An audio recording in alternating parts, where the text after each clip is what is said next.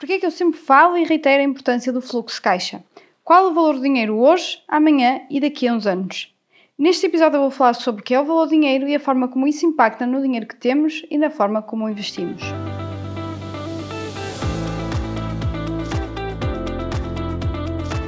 Hello, hello, muito bom dia, boa tarde, boa noite, dependendo de quando estão a ouvir este episódio, né? E aqui estamos nós, já em setembro, na, na na rentrée, não é? É assim que, nós, que se fala normalmente. E estamos aqui a chegar à última parte do ano e já estou aqui a pensar que daqui ao Natal são um pouco mais de três meses, não é? Daqui a três meses nós estamos aí a ver luzinhas de Natal everywhere e praticamente a ver as contas do fecho do ano, não é? A ver como é que vamos acabar o ano. E então hoje trago aqui um episódio só falo outra vez de quê? De quê? De dinheiro, não é?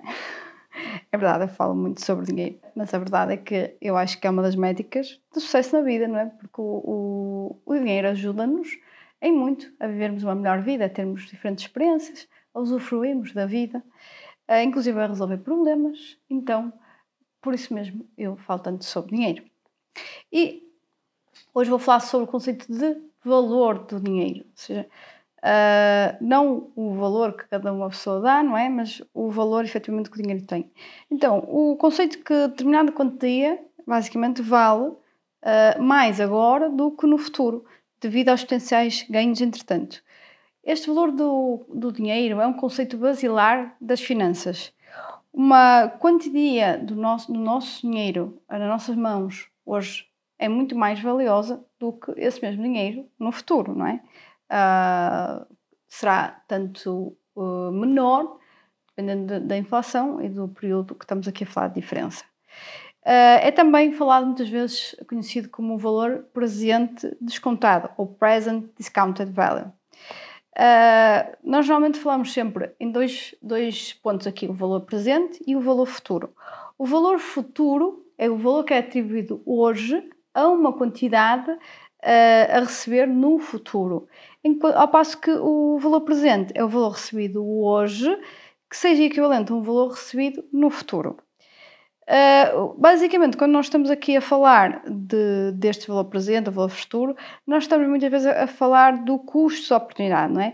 Porque o, o, dinheiro apenas pode aumentar ao longo do tempo uh, com uma taxa de, de, de juros positiva se ele for investido, não é? Dinheiro que não é investido perde valor mais ainda em termos de inflação ou de maior inflação, como os que vivemos neste, neste momento.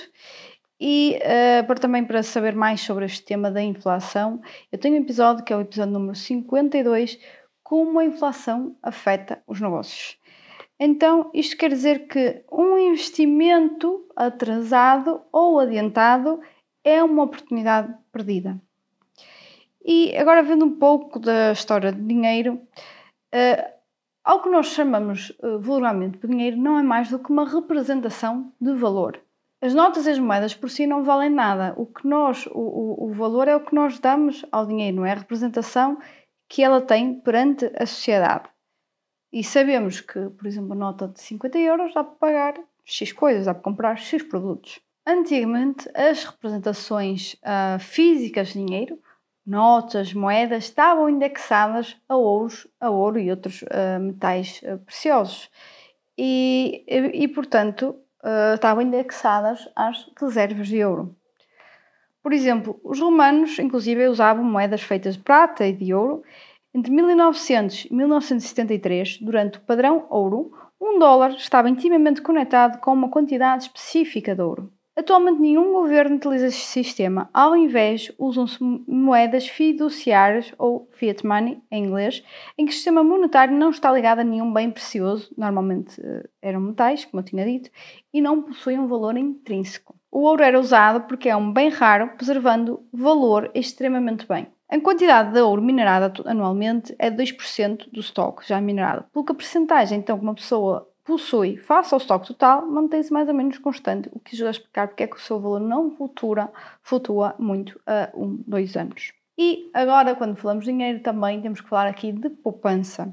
Nós, desde pequeninos, que somos incentivados na nossa cultura portuguesa a poupar, a guardar dinheiro de lado, a colocá-lo para o futuro, mas aqui a questão é para quê?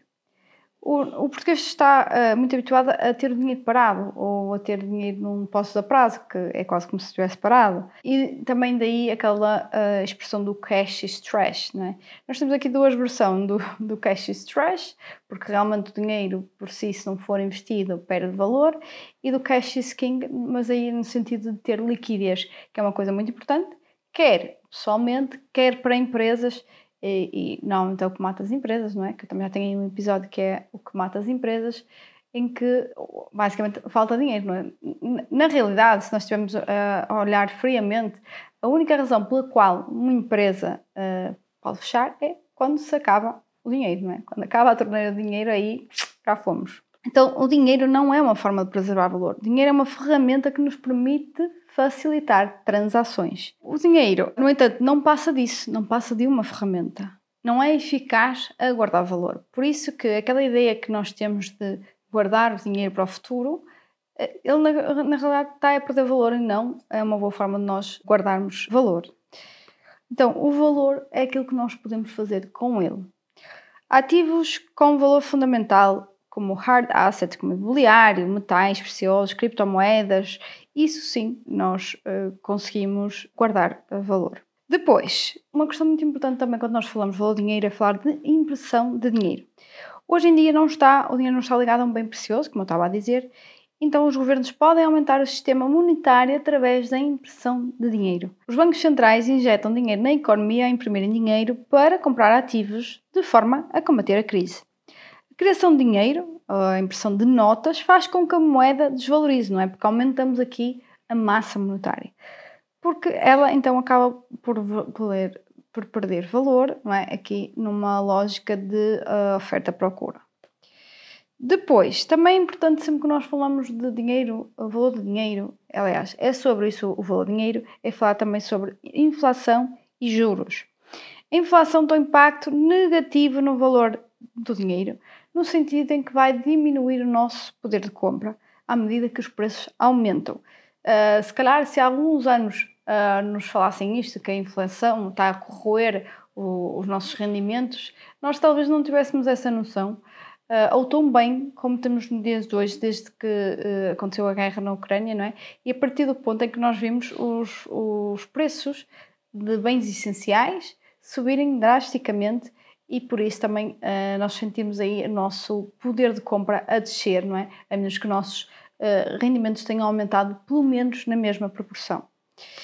E se houver opção entre nós termos um milhão de euros hoje ou daqui a um, um ano, é claro que toda a gente diria Uh, mesmo não pensando nesta questão do voo dinheiro, diria eu quero é agora, não é daqui para um ano, não sei se estou cá, mas a lógica não é essa. A lógica é o hoje, não é? Um milhão hoje vai valer muito mais do que um milhão no próximo ano, devido a essa questão do valor, uh, do valor do dinheiro e da inflação. Se este dinheiro for colocado com uma taxa, por exemplo, de 5%, não é? Daqui a um ano, esse milhão terá 1 milhão e 50 mil euros. Ou seja, temos 50 mil euros a mais uh, do que se tivéssemos recebido daqui a um ano.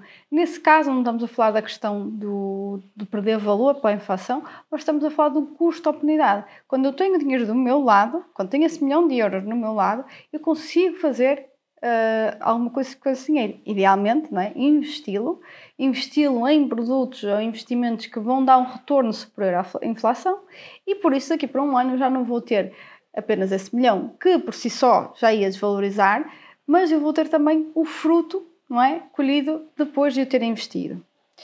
E uh, daí a importância que eu tanto falo do fluxo de caixa e dos empresários se preocuparem com o fluxo de caixa. Porque se o dinheiro está na conta dos clientes, se o dinheiro já está na conta dos fornecedores, de whatever, o que seja, uh, é dinheiro que eu não posso contar para fazer investimento A ou B é dinheiro que eu não posso pagar determinadas contas porque ele não está na minha posse. É? Quando ele está na minha posse, eu posso, tenho esse custo de oportunidade uh, a meu favor, que eu sei o que é que posso fazer com ele, posso pensar o que é que faço com ele. Enquanto ele está do outro lado, eu não consigo pagar nada com ele, tá? Então é importante que o dinheiro venha para a nossa conta e rápido.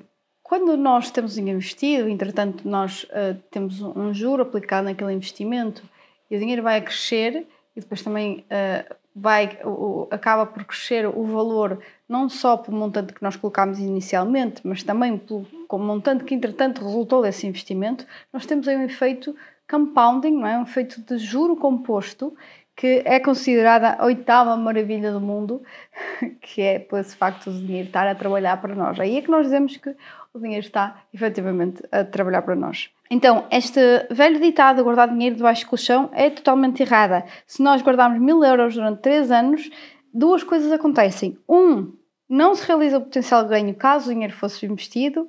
Dois, após três anos continuamos a ter os mesmos mil euros, mas teremos menos poder de compra devido à inflação.